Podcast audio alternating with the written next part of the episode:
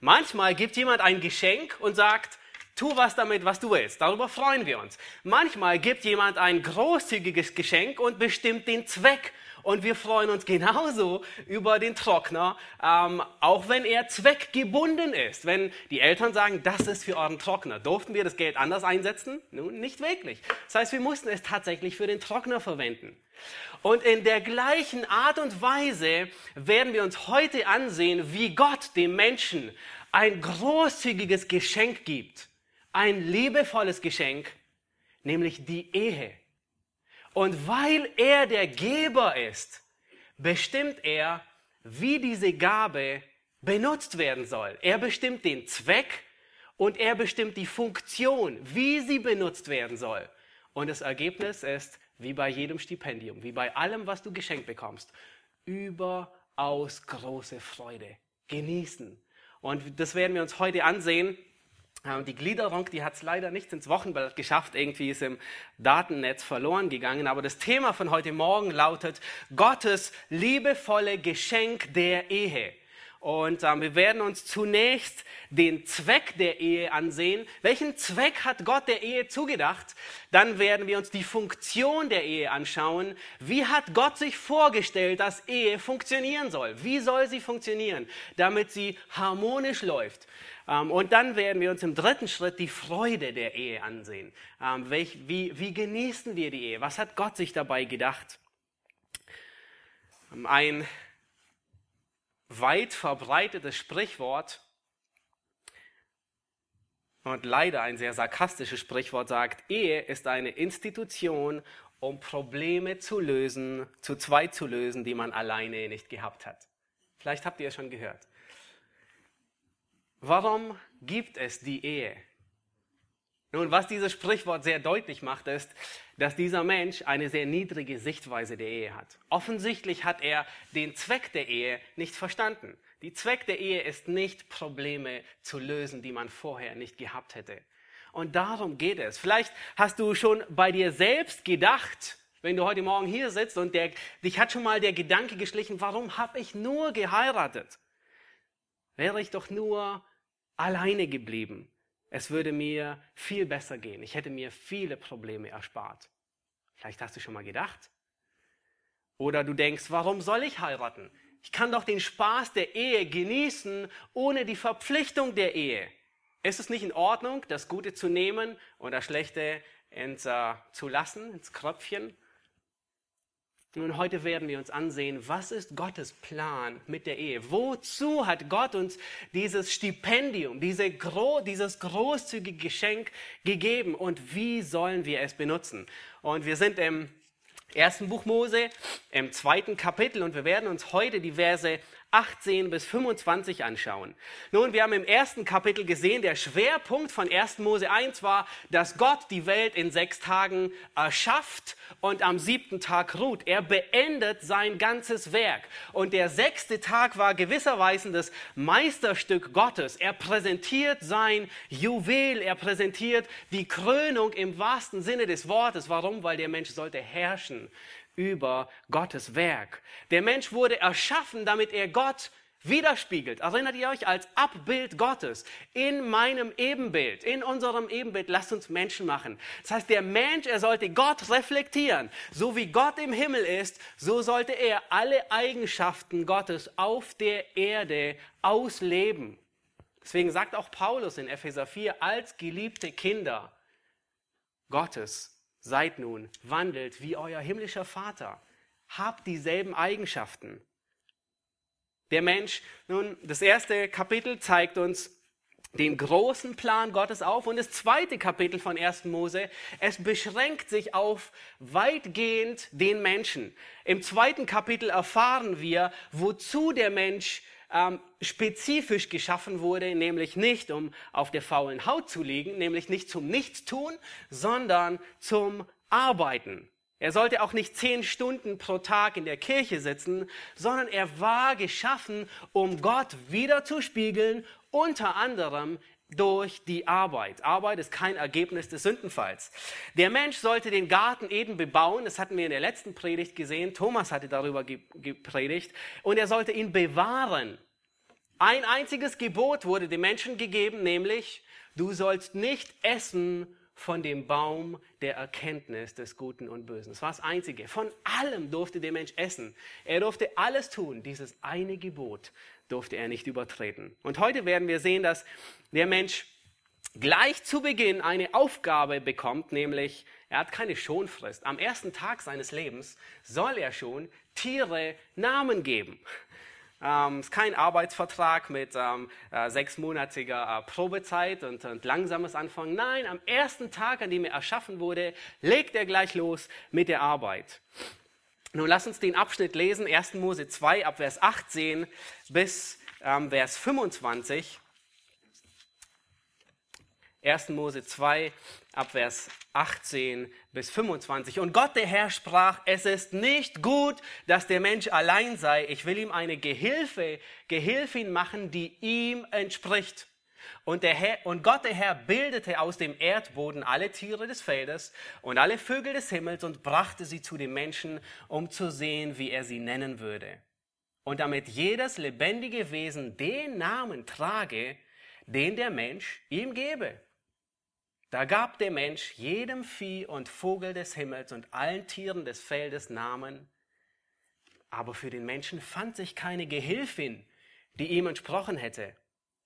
Da ließ Gott der Herr einen tiefen Schlaf auf den Menschen fallen, und während er schlief, nahm er eine seiner Rippen, verschloss ihre Stelle mit Fleisch.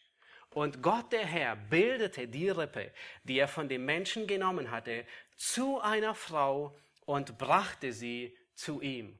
Da sprach der Mensch, das ist endlich Gebein von meinem Gebein und Fleisch von meinem Fleisch. Sie soll Männin heißen, denn vom Mann ist sie genommen.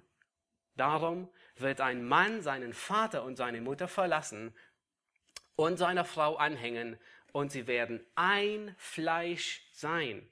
Und sie waren beide nackt, der Mensch und seine Frau, und sie schämten sich nicht. Was für ein Bericht. Gott der Herr sprach, es ist nicht gut, dass der Mensch allein sei. Ich will ihm eine Gehilfin machen, die ihm entspricht. Nun, wenn jemand aufmerksam seine Bibel liest, bis jetzt, dann wird er spätestens bei diesem Abschnitt das erste Mal zusammenzucken. Warum? Weil es ist etwas nicht gut. Und bis zu diesem Abschnitt lesen wir nur, dass Gott über jedes Ergebnis seiner Arbeit sagt, es war gut, es war gut, es war gut. Hier taucht das erste Mal die Bezeichnung auf, es ist nicht gut. Warum war es nicht gut? War die Sünde schon in der Welt? Nein. Es war nicht gut, weil Gottes Werk noch nicht zu Ende war. Gottes Werk mit dem Menschen war noch nicht vollendet. Gott hatte den Menschen geschaffen, um als ein, um zu zweit als Gefährten durchs Leben zu gehen. Und bis jetzt war nur Adam erschaffen. Eva war noch nicht da. Und erst als alles fertig ist, als die Summe der Einzelteile fertig ist, da sagt Gott, es ist sehr gut. Er sagt zu jedem einzelnen Teil, es ist gut. Und als alles, die Summe vollendet ist, es ist perfekt. Der Mensch, er war allein. Nun stellt sich die Frage, war der Mensch allein im Garten Eden? War niemand um ihn herum? Oh, mit Sicherheit. Es waren Tiere um ihn herum, Gott war gegenwärtig, aber es fehlte ihm eine Hilfe als Gegenüber. Es fehlte ihm die zweite Hälfte, und wir finden hier die erste Lektion, die Adam, wir werden, in, in dem, werden heute eine, einige Lektionen durchgehen und wir werden ähm, am Schluss sehen, dass Adam fünf Lektionen, mindestens fünf Lektionen am ersten Tag seines Lebens lernen musste. Und die erste Lektion ist, wer entscheidet darüber, was gut und nicht gut ist im Leben von Adam? Wer sagt, es ist nicht gut, dass der Mensch allein sei? Gott entscheidet. Wo, woher wusste Gott, dass es nicht gut ist für den Menschen, allein zu sein? Weil er ihn gemacht hat. Gott gab in den Menschen dieses Bedürfnis, dieses Verlangen nach Zweierschaft, nach einem Gegenüber, nach Partnerschaft. Und weil Gott dieses Bedürfnis in den Menschen gegeben hat und diese Partnerschaft noch nicht da war, deswegen wusste Gott, es ist nicht gut. Gott entscheidet, was für den Menschen gut ist und was nicht. Es war die erste Lektion, die Adam lernen muss.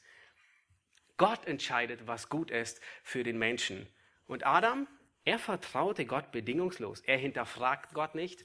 Er eilt Gott nicht voraus. Als er auf der Suche nach einer Frau die Tiere benennen muss, nimmt er sich nicht eine von den Tieren, sondern er wartet geduldig. Er vertraut Gott.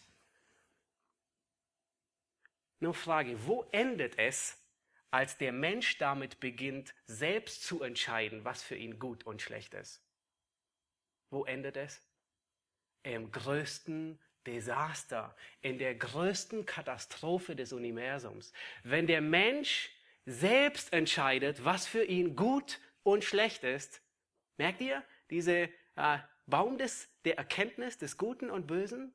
Diese Parallele, wenn der Mensch selbst entscheidet, was für ihn gut ist und was für ihn schlecht ist, endet es in der Katastrophe. Aber solange Adam auf Gott vertraute, war alles vollkommen in Harmonie. Und das ist die erste wichtige Lektion, die du heute Morgen lernen musst. Gott weiß besser wie du, was gut und was schlecht für dich ist, weil er dich gemacht hat. Wir denken manchmal, wir kennen uns am besten. Und manchmal, manchmal beschleicht uns dieser Gedanke, dass wir besser wissen, was für uns gut ist, obwohl es im Widerspruch gegen Gottes Wort ist. Und wir denken, Gott versteht mich bestimmt. Das kann unmöglich sein. Das ist bestimmt besser für mein Leben. Dieser Ausweg ist einfacher. Er verherrlicht Gott mehr. Nein, tut er nicht, sondern Gott entscheidet, was gut und böse ist, weil er den Menschen gemacht hat. Nun, Vers 18, lasst uns Vers 18 lesen. Da sagt Mose, ich will ihm, beziehungsweise er spricht von Gott, ich will ihm eine Gehilfin machen. Gott weiß nicht nur, was gut ist, sondern er ist auch fähig, das Gute herbeizuführen. Das ist die zweite Lektion, die Adam lernen muss. Gott ist fähig, seinen Mangel auszuhelfen. Adam, er war stundenlang beschäftigt mit Arbeit. Er sollte den Tieren Namen geben und bei dieser Arbeit sollte er eine Frau finden. Und er fand keine. Es war ein Gott gegebener Mangel, der hier war. Und dieser Mangel sollte von Gott gestillt werden. Und Gott sagt, ich will ihm eine Gehilfin machen. Die dritte Lektion, die Adam lernen musste, ist, er ist nicht selbstgenügsam. Und ich glaube, das ist eine der schwierigsten für uns Männer. Selbst der perfekte Mann in seiner ganzen Macht und Stärke ist hilfsbedürftig. Er ist nicht vollkommen. Er ist abhängig von einer Frau. Und das ist gut so. Die Sünde war noch nicht da. Gott macht den Menschen bewusst, schafft er ihn hilfsbedürftig. Es ist nichts Verkehrtes, es ist nichts Sündhaftiges daran, dass wir hilfsbedürftig sind. Es ist nicht sündig. Es ist gut, abhängig zu sein die dritte Lektion, die Adam lernen muss. Obwohl er perfekt ist, er war übrigens der eine perfekte Mann, den es auf dem ganzen Universum gab, ohne Sünde, makellos, aber er ist abhängig, er ist hilfsbedürftig. Und dann sagt Gott, ich will ihm eine Hilfe machen, die ihm entspricht. Nun Frage, wenn wir über Hilfe sprechen, dann haben wir meistens diesen Eindruck, eine Hilfe ist etwas Minderwertiges. Es ist das, was ihm dient. Richtig? Das ist vollkommen fehl am Platz. Als hier, wenn Gott hier sagt, ich will ihm eine Gehilfin machen, dann sagt er lediglich, ich mache ihm eine Hilfe, die zu ihm passt. Eine Hilfe dort, wo er Not hat, wo er Mangel hat, die ihn darin unterstützt. Und diese Hilfe sagt nichts über irgendeine Wertigkeit aus, höher oder niedriger. Dasselbe Wort Hilfe wird im Alten Testament häufig, sehr häufig für Gott gebraucht. Und zwar, wo Gott sagt, ich bin deine Hilfe. Ich hebe meine Augen zu den Bergen. Woher kommt mir Hilfe? Von Gott. Gott ist unser Helfer. Das heißt, wenn jemand sagt, wenn Gott sagt über den Menschen, ich mache ihm eine Hilfe, ist das nicht ähm, minder oder höherwertig, sondern ganz neutral. Es ist ein Gegenüber. Das, das, das nächste Wort gibt uns Aufschluss, nämlich die ihm entspricht. Wörtlich heißt es ein, ein Gegenüber. Ähm, wie sein Gegenüber. Ich mache ihm eine Hilfe wie sein Gegenüber, ein Spiegelbild. Eine Hilfe ihm entsprechend, eine Hilfe, wie er es ist. Das heißt, Eva ist das passende Gegenstück zu Adam. Eva ist ein passendes Gegenüber, das Gott sich gedacht hat für den Menschen. Nun kommen wir, nun kommen wir zum Eingemachten, zu der eigentlichen Frage. Wofür braucht Adam Hilfe? Wofür braucht Adam Hilfe? Bei was soll ihm geholfen werden? Er braucht Hilfe bei der Umsetzung von Gottes Auftrag, richtig? Das heißt, Gott gibt Adam einen Auftrag und er braucht Hilfe, um diesen Auftrag auszuführen. Das heißt, Gott gibt dem Adam die Eva, damit er den Auftrag Gottes ausführen kann, nämlich Abbild Gottes zu sein, Gott zu repräsentieren, Gott wieder zu spiegeln, Gott zu verherrlichen und auch sich zu vermehren und ähm, über die Erde auszubreiten. Und nun hört gut zu, hört gut zu. Gott gab dem Menschen die Ehe als ein Mittel, das ihn befähigt, Gottes Auftrag auszuführen. Ich wiederhole es nochmal, weil es ist so wichtig und es, und, es, und es zerrüttet manchmal unser Bild, das wir von Ehe haben. Gott gab die Ehe als ein Mittel, das ihn befähigt, Gottes Auftrag auszuführen. Und dieser Auftrag ist, ihn zu verherrlichen. Ehe ist kein Selbstzweck. Das höchste Gut des Menschen ist nicht glücklich verheiratet zu sein, sondern Gott wiederzuspiegeln, ihm Ehre zu geben. Dazu hat Gott die Ehe geschaffen. Wozu gibt Gott dem Adam die Eva? Damit er seinen Auftrag ausführen kann. Nun, vielleicht denkst du, das hört sich nicht sehr romantisch an, das ist nicht sehr Hollywood-artig. Ähm, ist das der Zweck der Ehe? Gott gibt sie als Mittel, um den Auftrag auszuvollziehen. Das ist nicht sehr liebeswürdig. Oh doch, das ist es. Nein, ganz und gar nicht. Die Ehe, sie soll voller Romantik sein. Sie soll voller Liebe sein. Und wenn sie so ist, wie Gott sie gedacht hat, dann ist es unglaublich. Aber Gott gab dem Menschen die Ehe als Geschenk, als Freude und Einheit, um Intimität zu genießen. Und Gott will sogar, dass der Mensch im die Freude von Einheit vollkommen genießt im Rahmen der Ehe. Nun, in unserer heutigen Zeit müssen wir sogar das Wort Ehe definieren. Was meint die Bibel, wenn sie davon spricht, von Ehe? Und Ehe ist nach der biblischen Definition nichts anderes wie ein Mann, eine Frau, ein ganzes Leben lang. Das ist die Ehe nach biblischer Definition. Ein Mann, eine Frau, ein ganzes Leben lang. Und Gott will, dass die Ehe genossen wird bis, bis ins Höchste. Der primäre Zweck der Ehe ist Gottes Befehl zu erfüllen. Sie hilft ihm, Gott zu verherrlichen. Eva hilft Adam, Gott zu verherrlichen und Adam hilft Eva, ihre Aufgabe wahrzunehmen. Der primäre Zweck der Ehe ist nicht sich selbst zu befriedigen, es ist nicht sich selbst zu dienen, sondern auf den anderen gerichtet. Und nun halte einen Moment stille, wenn du verheiratet bist und denk über deine Ehe nach. Frag dich, was ist der Hauptzweck meiner Ehe?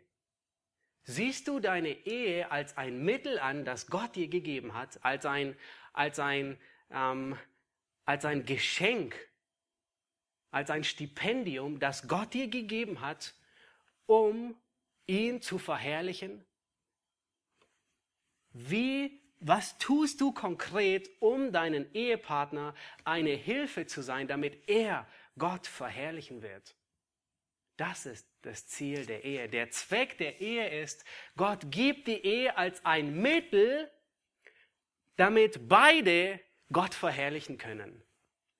Und nun vielleicht denkst du bei dir selbst und du stellst fest, meine Ehe erfüllt nicht den Zweck, den sie haben sollte. Vielleicht ist dein Ehepartner sogar ungläubig. Vielleicht ist die Ehe so zerrüttet, dass du denkst, dass du dir in deinem Inneren sehnlich wünscht, deine Ehe zu beenden, in welcher Form auch immer. Nun, wir leben in einer gefallenen Welt und sie ist voll von egoistischen und selbstverherrlichenden Sündern.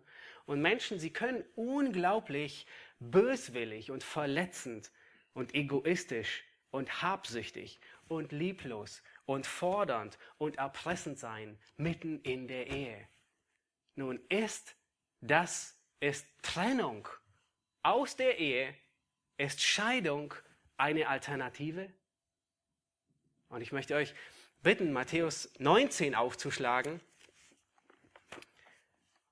in der der Schöpfer der Ehe diese Frage beantwortet. Er ist derjenige, der die, der die Ehe erfunden hat und der sie gegeben hat. Und er beantwortet sie und sagt, Matthäus 19, Vers 3 bis 9, da traten die Pharisäer zu ihm, versuchten ihn und fragten ihn und sagten, ist es einem Mann erlaubt, aus irgendeinem Grund seine Frau zu entlassen, das heißt, sich von ihr zu trennen, sich zu scheiden? Und jetzt achtet darauf, wie Jesus antwortet. Mit, welchen, mit welchem Vers, mit welchen Argumenten. Und er sagt, er aber antwortete und sprach zu ihnen, habt ihr nicht gelesen, dass der Schöpfer sie am Anfang als Mann und Frau erschuf und sprach, darum wird ein Mann Vater und Mutter verlassen und seiner Frau anhängen und die zwei werden ein Fleisch sein. So ist es nicht mehr zwei, sondern ein Fleisch. Was nun Gott zusammengefügt hat, soll der Mensch nicht scheiden. Gottes Prinzip der Ehe ist unumstößlich. Das heißt, sobald zwei Menschen in einer Ehe sind, ein Mann, eine Frau, sind sie ein Leben lang aneinander gebunden. Sie sind ein Leben lang ein Fleisch. Und noch nicht einmal, wenn einer der beiden ungläubig ist, ist es ein Grund, das Joch der Ehe zu verlassen. Und das lesen wir, das macht Paulus in 1. Korinther 7 deutlich. Das heißt, wenn jemand sogar, wenn, wenn, wenn sein Ehepartner ungläubig ist und sie dachten, oh je, was geschieht mit mir? Mein Ehepartner glaubt nicht an denselben Gott, den ich glaube. Und Paulus sagt, nein, du verlässt ihn nicht, weil das Joch der Ehe ist so hoch, es steht über darüber, steht über dem, ob jemand gläubig ist oder nicht. Nun, selbst wenn du in einer miserablen Ehe lebst, gibt es Hoffnung. Warum? Selbst wenn deine Ehe nicht den Zweck erfüllt, den die Schrift vorgibt, gibt es Hoffnung. Warum? Erinnerst du dich, was das, der Zweck der Ehe ist? Gott gab sie als ein Mittel, damit Mann und Frau befähigt werden, ihn zu verherrlichen. Und nun frage, kann jemand, kann eine gläubige Ehefrau, die inmitten einer kaputten Ehe lebt, mit einem ungläubigen Ehemann, oder vielleicht nennt er sich sogar gläubig, Gott verherrlichen in dieser Situation? Absolut. Absolut. Und bei ihr wird viel mehr der Zweck der Ehe deutlicher. Bei ihr wird viel, sie leuchtet viel mehr ein heller Stern am Horizont, wenn sie ein Zeugnis ist. Warum? Weil der Zweck der Ehe bei ihrem Leben in Erfüllung geht, nämlich sie verherrlicht Christus durch ihr Leben. Und ihr Zeugnis ist viel stärker zu sehen. Es erstrahlt. Ist es einfach? Nein aber es erfüllt den Willen Gottes. Und manchmal würden wir gerne auf unsere Gefühle vertrauen, die uns einreden wollen und sagen, ach Gott wird mich bestimmt verstehen. Es gibt so viele Gründe, dieses Joch der Ehe zu verlassen. Ich kann vielleicht sagen, denkst du sogar und sagst, ich kann Gott besser dienen, wenn ich mich trenne von diesem Ehepartner. Er behindert mich. Nein, dass der Zweck der Ehe ist, damit du Gott mehr verherrlichst. Und das tust du auch in dieser Beziehung. Das ist die erste Lektion, die Adam lernen musste, und das ist eine Lektion, die wir jeden Tag lernen müssen, ist, dass Gott besser weiß, was für uns ist, wie wir über uns beurteilen können. Gott weiß, was gut ist. Gott weiß, was gut und böse ist für dein Leben, mehr wie du es weißt und mehr wie du es denkst.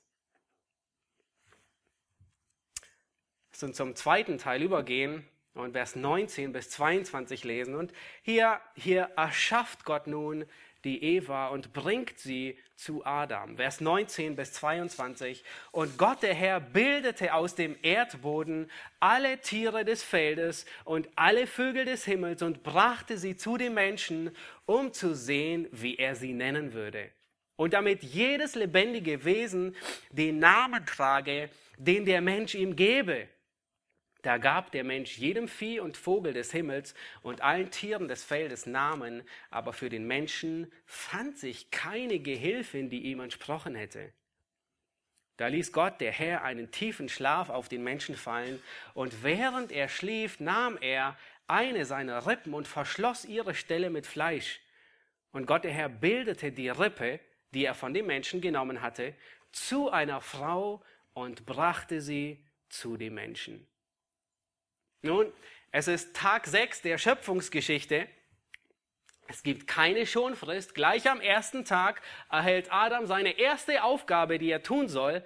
Und zwar bringt Gott alle Tiere des Feldes und alle Vögel zu ihm, damit er sehe, wie Adam, was sein Abbild ist. Und er wollte sehen, nun, welche Namen gibt er diesen Tieren?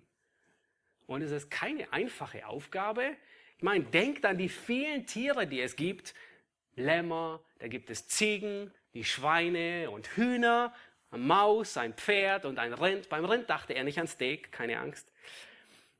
Und er benennt sie alle. Er begegnete an diesem Tag das erste Mal der Schlange und dann nennt er die Löwen, die Zebras, Giraffen, die Tauben, die Möwen, die Habichte, die Adler. Es war keine einfache Aufgabe, vor allem sich all die Namen wieder zu merken, die er ihnen gegeben hat. Nun, wir wissen nicht, ob Adam dabei war, als Gott sagte, es ist nicht gut, dass der Mensch allein sei. Aber offensichtlich plante Gott dieses, äh, ich nenne es einfach Tiere benennen, diese Aufgabe, dass Adam den Tieren Namen gibt. Er plante es ein in die Erschaffung der Frau, indem während Adam den Tieren die Namen gab, suchte er war er stets in der Hoffnung, eine Frau zu finden. Woher wissen wir das? Vers 20 macht es deutlich. Da heißt es, nachdem er fertig war mit allen Tieren und allen Tieren Namen gegeben hatte, sagte, heißt es, aber für den Menschen fand sich keine Hilfe, keine Gehilfin, die ihm entsprochen hätte. Nun offensichtlich, bei den ganzen Tiere benennen, war stets die Hoffnung in Adam, ein Gegenüber zu finden. Und er hat sicherlich ein paar Stunden dafür zugebracht, diesen Tieren Namen zu geben. Stets in der Hoffnung, eine passende Hilfe zu finden, aber es fand sich keine. Und die vierte Lektion, die Adam an diesem Tag lernen muss, ist Geduld. Warten. Wohl bemerkt, er hat mehrere Stunden wahrscheinlich diese Tiere genannt. Und mehrere Stunden war dieses, ähm, diese Empfindung, diese Leere da, diese Sehnsucht nach jemandem. Und es war niemand da, niemand gefunden. Geduld zu haben und auf Gottes Handeln zu warten, hat nichts mit der Sünde zu tun. Selbst im perfekten, im perfekten Paradies musste Adam warten lernen. Und schlussendlich greift Gott ein. Vers 21, da ließ Gott der Herr einen tiefen Schlaf auf den Menschen fallen und während er schlief, nahm er eine seiner Rippen, verschloss ihre Stelle mit Fleisch und Gott der Herr bildete die Rippe, die er von dem Menschen genommen hatte, zu einer Frau und brachte sie zu dem Menschen. Nun, Chirurgen bezeichnen diesen Eingriff in der Regel gerne als die erste OP, die äh, stattgefunden hat, äh, während hingegen Anästhesisten, die bezeichnen dies gerne als die erste Narkose, die stattgefunden hat. Und es trifft beides zu. Es war sowohl die erste OP als auch die erste Narkose. Gott nimmt eine der Rippen von Adam und bildet sie, er verschließt sie mit Fleisch, bildet sie zu der Frau und bringt sie zu Adam. Nun, warum erschafft Gott aus der Rippe und nicht aus der Zehe? Wir wissen es nicht. Und die Bibel gibt auch keinen Grund, aber die Rippe macht auf jeden Fall etwas sehr deutlich. Und zwar die enge Verbundenheit. Gibt es etwas, das deinem Körper enger ist wie eine Rippe? Kaum. Die Juden, die pflegten zu sagen, und ich zitiere, Sie sagten, so wie die Rippe an der Seite des Mannes ist und ihm angeheftet ist, so ist auch eine gute Frau die Rippe des Mannes. Sie steht an seiner Seite, um seine Hilfe und Gegenstück zu sein. Das ist eine Rippe. Und ähm, bis zum Sündenfall war Eva im wahrsten Sinne des Wortes eine Sprüche 31 Frau. Sie erfüllte alle Vorstellungen, wie Gott sich eine gottesfürchtige Frau vorstellt. Nun, warum? Weil er sie gemacht hat. Sie war die perfekte Frau. Das Herz ihres Mannes konnte sich auf sie verlassen. Und nur eine Klammer für die, die noch auf Frausuche sind. Es war auch die einzige perfekte Frau, die es gab auf dem ganzen Universum.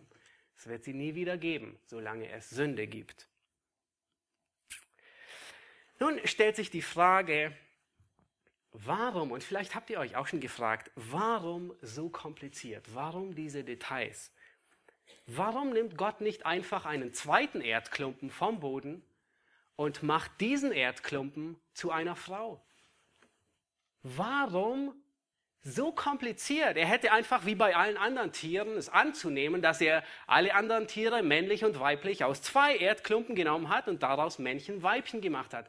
Warum tut Gott das nicht bei den Menschen, dass er Adam schafft, er nimmt einen anderen Erdklumpen und formt den zu einer Frau und stellt sie ihm dahin? Es wäre auch Fleisch gewesen, gleich wie die anderen Tiere. Schlange, Schlange, ähm, Zebra, Zebra, selbe. Warum so kompliziert? Warum hebt Mose es so besonders hervor, dass Eva anders geschaffen wurde. Warum nimmt Gott nicht einen zweiten Erdklumpen?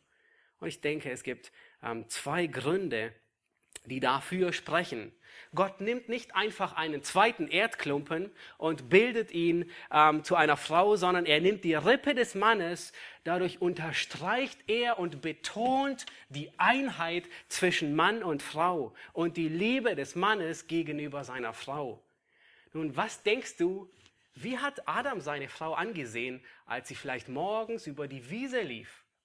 Es war nichts anderes wie, das ist meine Rippe, die da läuft. Das war die innige Verbindung, die Einheit. Das ist meine Rippe, die dort vorübergeht. Er passt auf seine Rippe auf. Er achtet seine Rippe. Er liebt seine Rippe. Er liebt seine Eva. Sie gehört zu ihm. Er ist mitverantwortlich für sie. Alles, was seiner Rippe geschieht, geschieht ihm. Und wer schon mal einen Rippenbruch gehabt hat, der weiß, dass es sehr schmerzhaft sein kann. Wenn sich seine Rippe freut, dann freut er sich. Wenn seine Rippe Schmerzen hat, dann tut es ihm weh. Und Eva ist sich dessen bewusst, welche Einheit sie verbindet. Sie ist von ihm gekommen. Und dies wird so stark bestätigt durch Vers 24, wo es dann heißt und wo Gott sagt, darum folglich wird ein Mann seinen Vater und seine Mutter verlassen und seiner Frau anhängen und sie werden ein Fleisch. Die Einheit wird besonders hervorgehoben. Gott hat die Ehe geschaffen, damit sie als Einheit funktioniert. Und das Magnet, das diese beiden Pole zusammenhält, ist die Liebe. Und Paulus gebraucht ein anderes Bild für die Ehe in, im zweiten Korintherbrief, und zwar in 2. Korinther 6, Vers 14. Da, da sagt er, und er gebietet nicht am fremden Joch zu ziehen mit Ungläubigen. Das heißt, er gebraucht dieses Bild des Joches für die Ehe. Nun, wenn jemand nicht verheiratet ist, dann sagt Paulus absolut klar, dass du keinen ungläubigen Ehepartner heiratest. Das heißt, gehe in kein Joch ein mit einem Ungläubigen. Und es betont umso mehr die Einheit. Wisst ihr, was ein Joch ist? Ein Joch ist dieser, dieses Holzteil, das wird in der Regel zwei Rindern über den Hals gebunden zwei Ränder und hinten an diesem Holzteil hängt ein Wagen, den sie ziehen müssen. Das ist ein Joch. Das Joch ist dieses Holzgerüst, das auf den Nacken des einen kommt und auf den Nacken des anderen, damit sie den Wagen, die Last ziehen. Das ist ein Joch. Und was Paulus sagt ist, wenn du in die Ehe gehst mit einem Ungläubigen, dann, dann passt das Joch nicht. Der eine will in die Richtung, der andere will in die Richtung. Ihr seid nicht ähm, Ihr zieht die Last nicht in dieselbe Richtung. Aber wenn du schon verheiratet bist und der eine ist ungläubig, dann hast du auch eine ordentliche, eine klare Ansage, dich nicht von ihm zu trennen.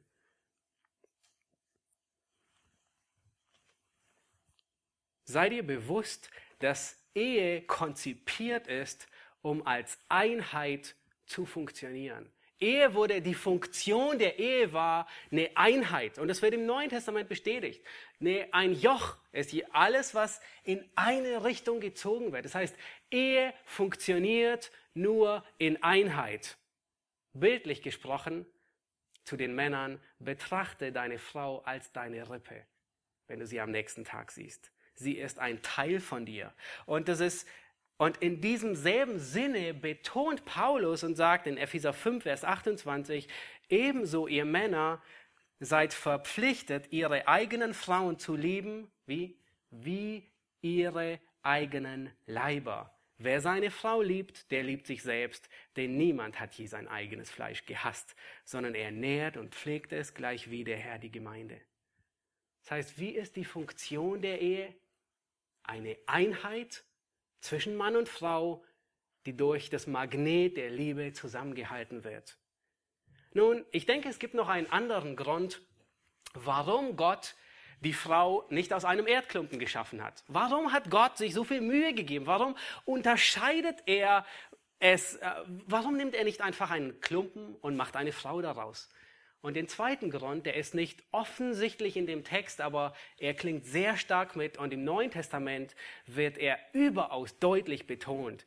Der zweite Grund, warum Gott die Frau nicht aus einem Erdklumpen macht, sondern aus der Rippe Adams ist, er macht ein universelles Prinzip deutlich, indem er Adam zuerst schafft und Eva danach von Adam, macht er ein universelles Prinzip deutlich, nämlich männliche Leiterschaft und weibliche Unterordnung. Und das sehen wir im Schöpfungsbericht. Gott erschafft den Mann zuerst und dann die Eva er hätte auch einfach zwei Erdklumpen machen können. Und Gott adressiert sich, wenn er zu dem Mann redet, an Adam primär. Gott hat die Ehe geschaffen, damit sie am besten funktioniert mittels männlicher Leiterschaft und weiblicher Unterordnung. Und wenn Paulus im Neuen Testament dies wiederholt, dieses Prinzip, was denkt ihr, welche Verse nimmt er als Beleg, führt er als Beleg heran? Diesen Abschnitt. 1. Timotheus 2, Vers 11 bis 15 begründet Paulus die männliche Leiterschaft und die weibliche Unterordnung mit der Schöpfungsordnung. Das ist ein universelles Prinzip. Und er sagt, ähm, 1. Timotheus 2, Vers 11 bis 15 ist der ganze Abschnitt, ich lese nur zwei Verse, er sagt er, eine Frau soll in der Stille lernen, in aller Unterordnung. Ich erlaube einer Frau nicht zu lehren, auch nicht, dass sie über den Mann herrscht. Denn Adam wurde zuerst gebildet, danach Eva. Paulus gibt hier zwei Anordnungen. Zum einen, wie das im, im Zuhause sein soll. Das heißt, männliche Leidenschaft, weibliche Unterordnung. Und der zweite Aspekt ist, wie es in dem Hause Gottes sein soll. Ebenfalls männliche Leiterschaft und weibliche Unterordnung. Er verbietet, dass Frauen Herrschaft ausüben. Nun, Frage, ist dies degradierend? Ist es frauenfeindlich? Und es wird Paulus so oft vorgeworfen. Ich denke, es gibt zwei Gründe, warum, warum man Paulus Frauenfeindlichkeit vorstellt, ähm, vorwirft und warum dieses Prinzip der männlichen Leidenschaft und weiblichen Unterordnung so oft falsch verstanden ist. Das erste Prinzip ist die Sünde, der erste Grund. Warum? Sünde stellt Gottes Prinzip auf den Kopf. Das sündhafte Wesen der Frau begehrt, über den Mann zu herrschen. Sünde in der Frau begehrt, den Mann zu beherrschen, ihn zu manipulieren, über ihm zu sein, ihn zu kontrollieren. Und der zweite Grund, warum dieses Konzept häufig missverstanden ist, ist ein Missverständnis. Menschen stellen sich Leiterschaft vor wie ein Offizier, der befiehlt und die Soldaten gehorchen. Leiterschaft wird häufig verwechselt mit Befehlen erteilen und Unterordnung wird häufig verstanden als Befehle ausführen. Aber das ist nicht, was die Schrift lehrt. Eines Tages kam ein äh, Ehepaar, ein christliches Ehepaar zu, äh, äh, sie hatten Schwierigkeiten in der Ehe und sie kamen zu, zu dem Pastor, um Rat zu suchen. Und ähm, beide waren in christlichen Elternhäusern aufgewachsen, beide waren in christlichen Colleges, beide hatten eigentlich ein sehr gutes Verständnis von Ehe und äh, der Mann sagte sogar, wir, wir praktizieren dieses, ähm, äh, dieses Prinzip der männlichen Leidenschaft und der weiblichen Unterordnung auch in der Ehe. Ich weiß gar nicht, was das Problem ist. Und dann sagte dieser Pastor, nun, wie sieht es aus? Wie sieht die männliche Leidenschaft aus? Und dann beginnt der Mann und sagte, nun, um sicherzustellen, dass es außer Frage ist, wer das Haupt im Haus ist, stelle ich sicher, dass bei meiner Frau und ich, dass stets die Schrift des Handeln bestimmt. Wenn ich beispielsweise von der Arbeit nach Hause komme, will ich entspannen. Dennoch versuche ich als Haupt des Hauses zu fungieren. wenn meine Frau mich bittet, etwas, äh, äh, ihr etwas in der Küche zu helfen oder bei den Kindern. Und dieser Mann, er hatte drei Vorschulkinder, davon ein Satz Zwillinge. Das ist eine Menge Arbeit. Dann lasse ich nicht sofort meine Zeitung fallen und gebe ihr die Aufmerksamkeit. Um klar zu machen, wer das Haupt ist, werfe ich eine Münze. Ist es Kopf, dann helfe ich. Ist es Zahl, helfe ich nicht. Folglich steht außer Frage, wer das Haupt der Familie ist. Nun, ich merke an eurer Reaktion, sehr amüsant. Das ist nicht wie sich die Schrift männliche Leiterschaft vorstellt. Das ist, wie Menschen meinen, dass männliche Leiterschaft wäre. Aber es ist ein falsches Bild. Leiterschaft und Unterordnung hat nichts mit Wertigkeit zu tun. Weil sie eine Hilfe ist, Eva, ist sie nicht zweitrangig. Und weil Adam Hilfe braucht, ist er nicht minderwertig. Gott hat den Menschen so geschaffen, dass er als Einheit von zwei Geschlechtern funktioniert. Er hat beide voneinander abhängig gemacht. Beide brauchen einander. Und der Kampf der Geschlechter begann erst nach 1. Mose 3. Er ist ein Produkt des Sündenfalls. Und wir hatten schon in den letzten Predigten gesehen, dass, dass Ehe direkt ein Abbild, ein, ein, ein Spiegelbild der Dreieinigkeit Gottes ist. Ähm, das Öl im Getriebe der Ehe ist männliche Leidenschaft und weibliche Unterordnung. Ehe funktioniert nur dann reibungslos, wenn sie läuft, wie Gott sie sich vorgestellt hat. Und die meisten Probleme, und ich denke fast alle Probleme, kann man auf zwei Dinge zurückführen. Der Mann nimmt seine Leidenschaft nicht wahr und die Frau ordnet sich nicht unter. Und du Mann, wenn du verheiratet bist, dann Denke einen Augenblick nach über die letzte schwierige Situation nach. Wäre sie in deiner Ehe anders verlaufen, wenn du deine Verpflichtung als geistlicher Leiter biblisch ausgelebt hättest? Wäre die letzte Schwierigkeit in deinem Eheleben anders gelaufen, wenn du die Verantwortung als Leiter in deiner Familie wahrgenommen hättest? Und Frau, der letzte Streit, der letzte Konflikt, wäre er anders verlaufen, wenn du nicht deinen Machtanspruch auf deinen Mann ausgeübt hättest, wenn du dich untergeordnet hättest. Fast jeder Konflikt in der Ehe ist auf die beiden Sachen zurückzuführen. Nun, wir haben nicht ausreichend Zeit darauf einzugehen, wie biblische und, und, männliche Leiterschaft aussieht. Es gibt ein ganzes Seminar von John Street. Wir hatten es ähm, eben erst in den Gemeindeseminaren durchgearbeitet. Aber ich möchte ganz kurz, weil ich denke, es ist so wichtig, nur einige Aspekte hervorheben, wie sich die Bibel eine männliche Leiterschaft vorstellt. Wie beschreibt Bibel den Mann als Leiter?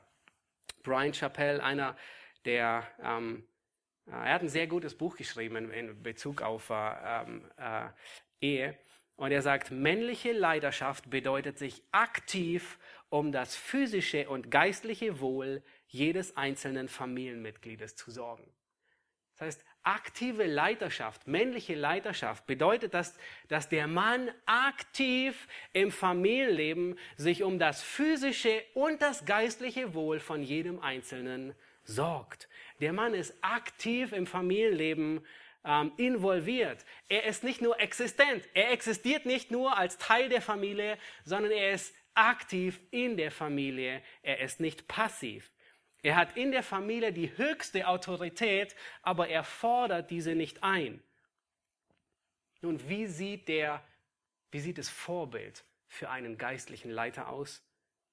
Und wohin gehen wir zurück? Zu dem perfekten Vorbild, so wie Gott ihn sich gedacht hat. Ähm, in Epheser 5, da beschreibt Paulus dieses Bild. Und ihr könnt es gerne aufschlagen, Epheser 5, Vers 25.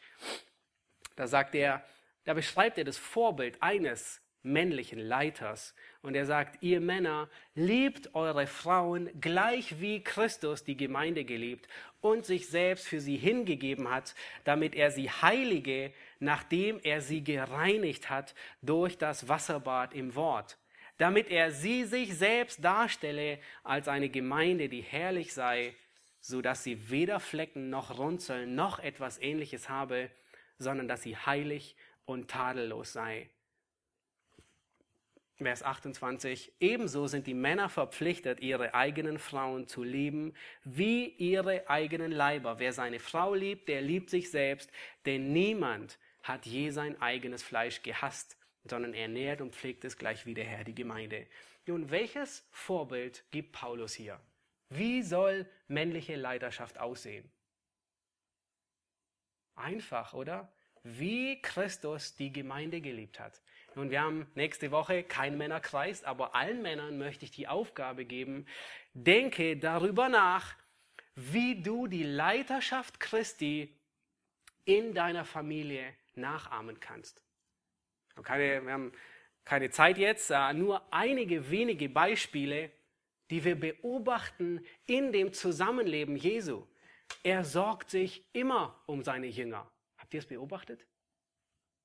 Selbst wenn Tausende ihm nachfolgen und er von großen Menschenmassen umringt ist, auf wen hat er immer sein Augenmerk gerichtet?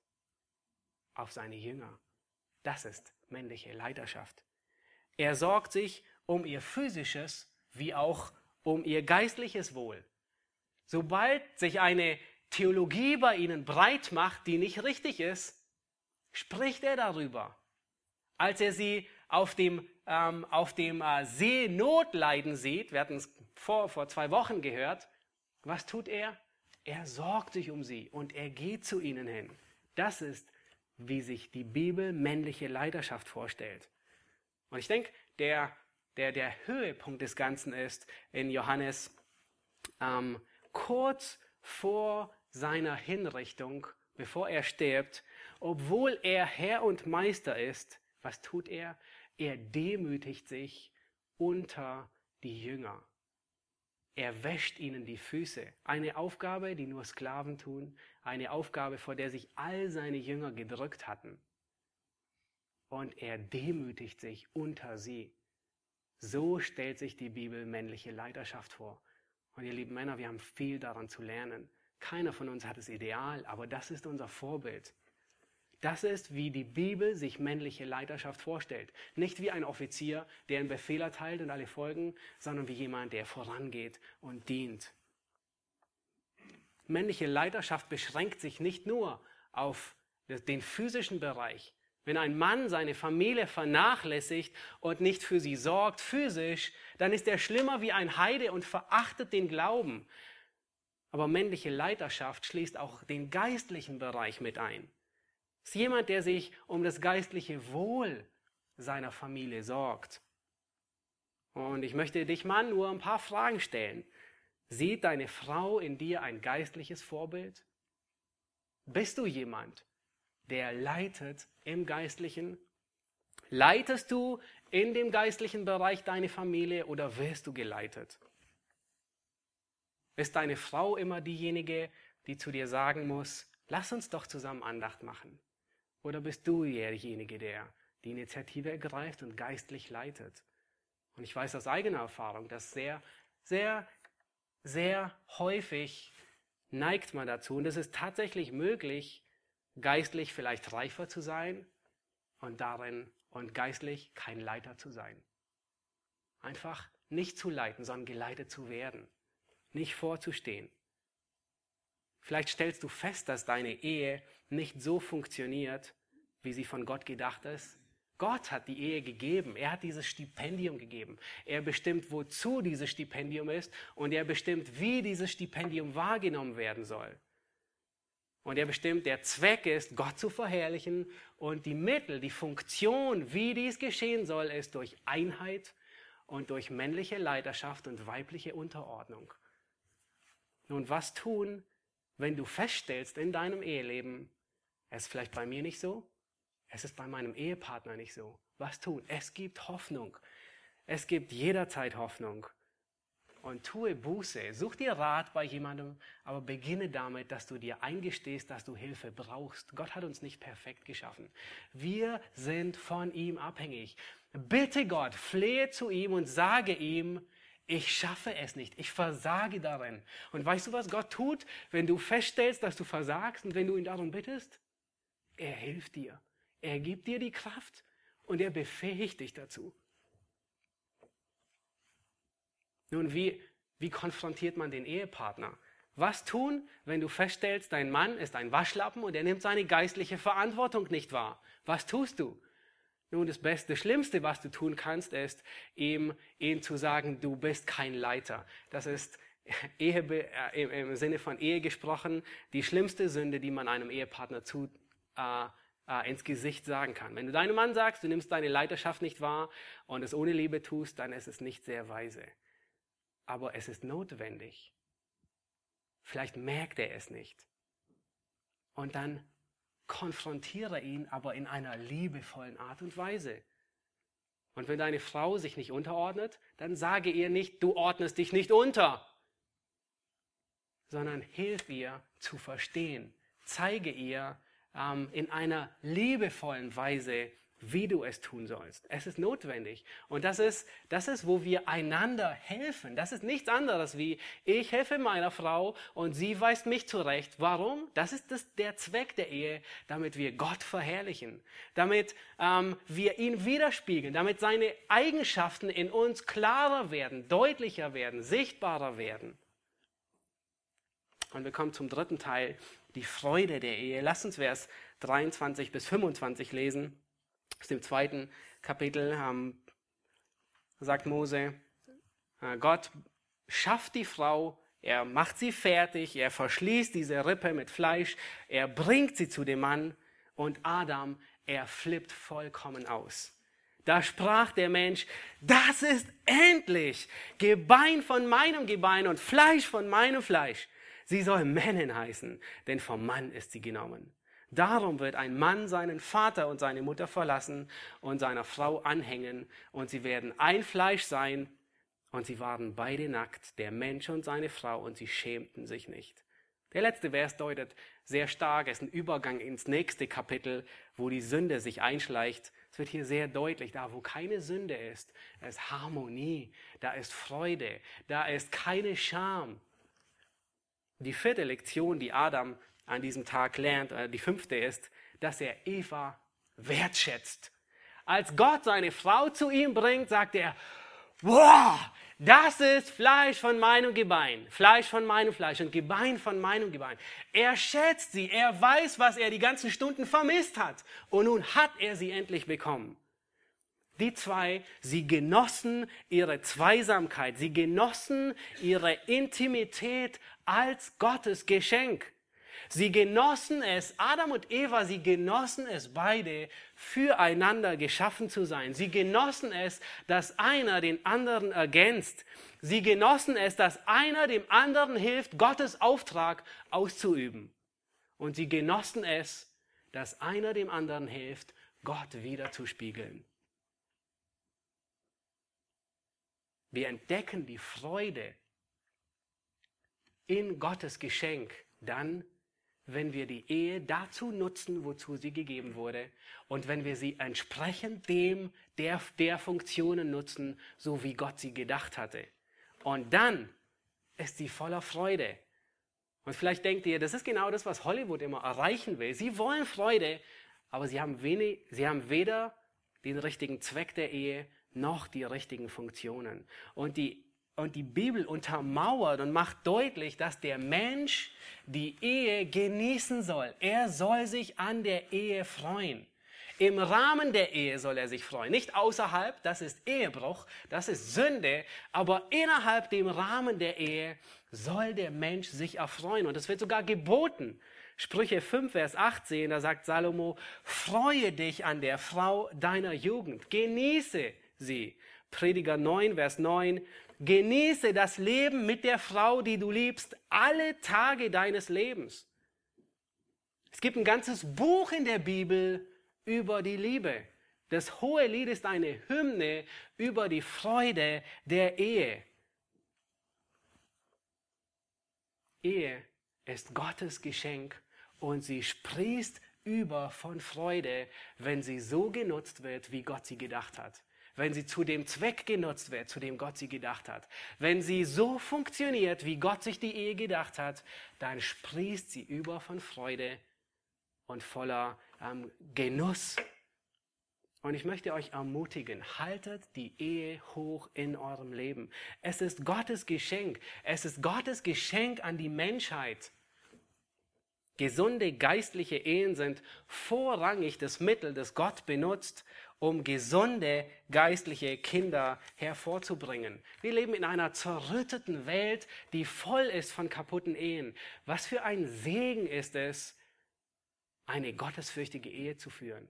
Und diese Freude, die Adam und Eva genossen, diese Freude der Intimität, die bleibt nicht bei ihnen, sondern die sprießt über Sie quillt über. Sie hat Konsequenzen auf die um dich herum. Sie hat Konsequenzen auf die, die dein Haus besuchen. Sie hat Konsequenzen auf deine Kinder und es verbreitet sich. Gott hat uns die Ehe gegeben, um uns an ihr zu erfreuen. Der Zweck ist, damit der eine dem anderen hilft, Gottes Auftrag umzusetzen. Die Funktion der Ehe ist eine Einheit die durch das Magnet der Liebe zusammengehalten wird und sie funktioniert reibungslos. Das Öl im Getriebe ist durch männliche Leiterschaft, geistliche Leiterschaft und weibliche Unterordnung. Nun, vielleicht sitzt du hier und äh, du bist nicht verheiratet und denkst, was hat das Ganze mit mir zu tun? Nun, sehr, sehr viel. Warum? Weil diese Prinzipien, sie gelten schon, sie finden Anwendung vor der Ehe. Nun, wie das? Nun, für die Frauen bedeutet es, wenn du planst zu heiraten, bist du willig, dich deinem Mann unterzuordnen. Bist du willig, der, der dir einen Heiratsantrag macht, dich ihm unterzuordnen. Und für den Mann bedeutet es, junger Mann, bist du in der Lage, deine Frau, deiner Frau ein Leiter zu sein? Bist du bereit, Verantwortung für deine Rippe zu übernehmen?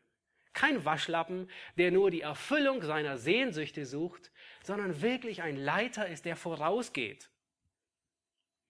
Nun, nicht selten habe ich ähm, von jungen Männern gehört, ähm, die, die stellen sich heiraten vor wie 1. Mose 2. Und sie wünschen sich, dass das, was hier geschah, auch bei ihrem, bei, in ihrem Leben geschehen soll. Nun, damit wollen sie ausdrücken, sie wünschen sich, dass sie nichts tun. Sie wünschen sich einzuschlafen, sie wachen auf und Gott hat ihnen eine Frau zur Seite gestellt. Hattet ihr schon mal die Idee? Nun, wenn du so denkst, dann will ich dich wachrütteln und dir sagen, du schläfst, du bist nicht Adam, sondern du bist du. Du bist ein anderer. Gott hat es mit Adam so getan. 1. Mose 2 ist keine Anleitung, wie du eine Frau findest. Und nur nebenbei gesagt, Gott hat Adam sehr wohl auf die Suche geschickt. Was sollte er tun? Er sollte Tiere benennen. Und wenn du denkst, du könntest einschlafen und nichts tun, dann bist du nicht würdig, dann bist du kein Leiter, sondern mach dich auf den Weg. Suche bei der Arbeit eine gottesfürchtige Frau ist eine Gabe des Herrn. Und wenn du keine findest, dann bete darum. Sie kommt nur von Gott. Gott kann diese Not stillen. Nun, ich möchte schließen und kurz wiederholen. Ähm, wir haben fünf Lektionen gesehen. Einmal, die Adam an diesem ersten Tag seines irdischen Lebens lernen musste. Wir haben gesehen, ähm, Adam hat gelernt, dass Gott der Einzige ist, der weiß, was gut für ihn ist und was nicht gut ist, weil Gott der Schöpfer ist. Gott hat ihn erschaffen. Die zweite Lektion war, Gott ist, nur Gott ist fähig, Adams Mangel auszugleichen. Die dritte Lektion war, obwohl Adam perfekt war, ein Mann, der voller Stärke und Kraft strotzt, war er hilfsbedürftig. Er war auf Hilfe angewiesen. Er brauchte Hilfe. Es ist keine Sünde. Die vierte Lektion war, die er lernen musste, war Geduld. Ähm, Gott hat diesen Mangel in ihm erschaffen. Der war da und er musste Geduld lernen, bis Gott diesen Mangel stillt. Und die fünfte Lektion war, dass er lernt, seine Frau Eva wertzuschätzen. Nun, Ehe ist ein Stipendium Gottes an uns Menschen. Ehe ist eine liebevolle Gabe, die Gott uns Menschen gibt, aber er bestimmt den Zweck und er bestimmt die Funktion. Er bestimmt, wie sie funktionieren soll. Und wenn du sie dementsprechend nutzt, dann ist sie die größte Gabe Gottes. Dann bereitet sie dir Freude ohne Ende. Dann genießt du sie. Dann wird sich dieser Segen nicht nur auf deine Ehe begrenzen, sondern ausbreiten auf deine Familie und auf deine Umgebung. Und ich schließe mit Montgomery Boyce. Er sagte, ist einer der großartigen Prediger des letzten Jahrhunderts. Er sagte, Ehe ist die großartigste Gabe Gottes. Es ist wirklich ein Geschenk an uns Menschen. Amen. Lass uns aufstehen und zum Schluss beten.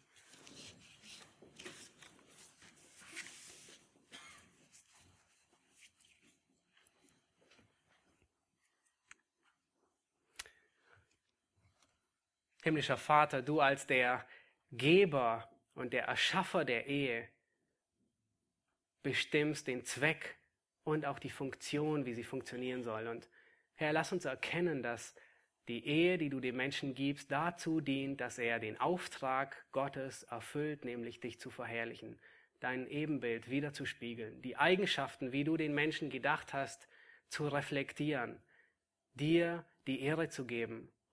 Und Herr, lass uns erkennen, dass Ehe auf die Art und Weise funktioniert, wie du sie gedacht hast, als Einheit, als Liebe, ähm, Herr, indem ähm, wir Männer als Leiter vorangehen, indem wir dienen, indem wir lieben, indem wir aufopfern, aber auch zugleich, indem die Ehefrauen sich unterordnen ähm, unter ihre Männer. Herr, ich möchte dich bitten, dass ähm, ähm, dein Wort in unserem Herzen Frucht bringt. Ähm, gib du Gnade, Herr, dass dein Wort unser Handeln verändert. Und wir danken dir, dass du die Ehe dazu geschaffen hast, Herr, damit sie dich ähm, verherrlicht, dich widerspiegelt. Preisen dich für dieses Geschenk, das du uns Menschen geschenkt hast, gegeben hast. Amen.